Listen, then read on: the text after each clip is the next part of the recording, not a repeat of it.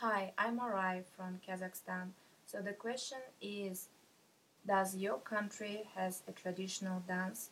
Of course, every country has its own traditional dance, and in Kazakhstan we have also a traditional dance.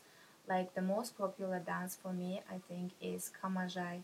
So Kamazhay is mostly danced by girls, and it's very very beautiful, and it's not so complicated. It's not so difficult.